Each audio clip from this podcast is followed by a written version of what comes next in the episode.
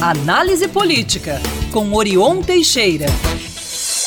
Orion que está ao vivo também nas nossas telas, lá no YouTube, na página Band Minas. Bom dia, Orion. Bom dia, Lucas, Bruno e ouvintes espectadores da Band News. Prazer voltar a falar com vocês. Prazer é nosso. Orion, depois que o prefeito Fuad Noman, aqui da capital, declarou guerra às empresas de ônibus, elas vão à justiça contra as multas, né? Confronto de bola cantada, né, Orion? É, pois é. Então, depois de virar caixa de pancada dos rivais, concorrentes da prefeitura, o prefeito Noman, que também pretende disputar a reeleição neste ano, virou suas baterias contra as empresas de ônibus com o chamado tolerância zero.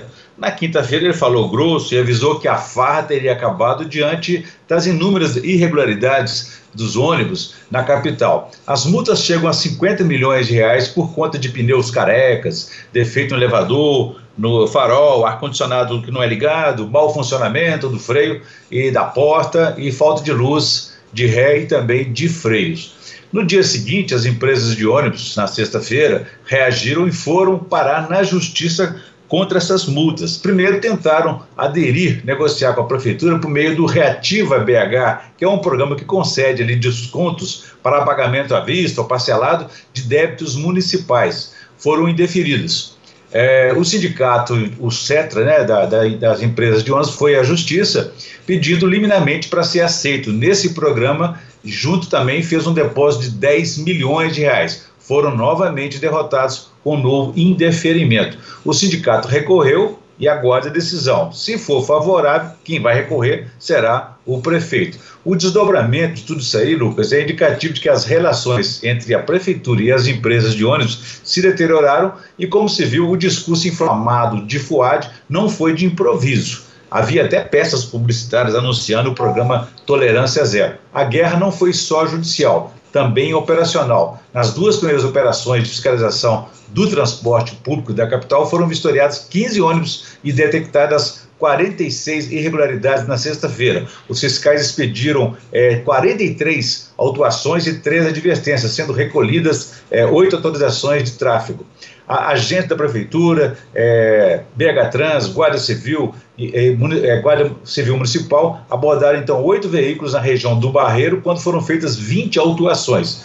Do total, sete veículos tiveram autorização recolhida no local e um veículo da linha 329 foi removido por estar com os pneus em péssimo estado, além do mau funcionamento de freio de portas. Tudo somado, Lucas, junto das necessidades, das necessárias medidas aí para enfrentar o problema, o prefeito antecipa também uma estratégia, né? entre elas copiar a do seu antecessor, Alexandre Calil, que elegeu os ônibus também como desafetos. Calil foi eleito em 2016 avisando que abriria a caixa preta da BH Trans, a empresa de transportes e trânsito em Belo Horizonte. Em vez de prometer a mesma façanha que ninguém conseguiu até hoje abrir é, essa caixa preta, o prefeito então adotou o chamado tolerância zero contra as falhas e irregularidades dos ônibus.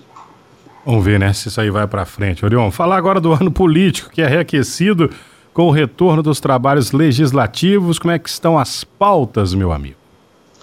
Pois é, Bruno, com a volta aí do ano legislativo a partir da próxima quinta-feira, o mundo político volta a, a, entrar em turbulência, né, retomando problemas, crises e pendências é, do ano passado, que tendem a trazer então mais turbulências, desequilíbrios nessas relações políticas, com efeitos até para a, a questão eleitoral, né, já que esse ano é ano de disputa municipal. Mais de 10 deputados estaduais é, deverão ser candidatos nas eleições para prefeito. Nas câmaras municipais, como se sabe, não é segredo para ninguém, a maioria ali, absoluta, é, dos vereadores vai disputar a reeleição. E boa parte dos prefeitos também é, busca aí a reeleição. Na Assembleia Legislativa, a prioridade estará na discussão e apreciação dos vetos do governador Zema e na questão da renegociação da dívida de Minas junto ao governo federal a maioria absoluta ali é, apoia o encontro de contas, a renegociação com o governo federal, com federalização das empresas estatais. E vão pressionar o governo Zema,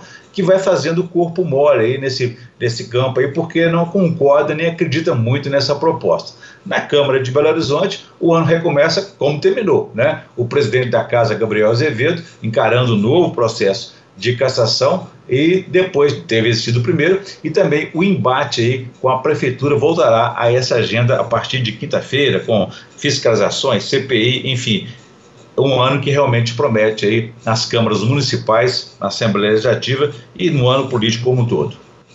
Orion, bem rapidinho aqui, sei que não está na nossa pauta, mas o presidente Lula anunciou já para fevereiro novas viagens internacionais, saindo na, na África novamente, terceira vez neste terceiro mandato dele, e em Minas até agora nada, hein? Que coisa. Pois é, e a reclamação é grande até mesmo entre os próprios aliados, é. que sentem aí uma certa indiferença de Lula com Minas Gerais, especialmente no estado onde ele teve uma vitória muito importante que garantiu a, a, eleição, a terceira eleição dele como presidente da República, né? Então, se é uma é lógico que há dificuldade de relacionamento com o governo estadual, o governo Zema, que também não o procurou até hoje. Mas Minas Gerais são muitas, né? E o, o PT tem várias prefeituras aqui em Minas Gerais que poderiam recebê-lo como juiz de fora, por exemplo, ou contagem aqui na Grande BH, é. de forma que poderia prestigiar Minas e trazer também os benefícios que essa visita, porventura, trará. É isso, a gente vai acompanhando. Orion, obrigado, até quarta-feira. Um abraço a todos vocês. Quem quiser saber mais, pode consultar meu blog no www.blogdorion.com.br. Um abraço a todos, façamos uma boa semana. Para todos nós, Valeu. Orion, valeu.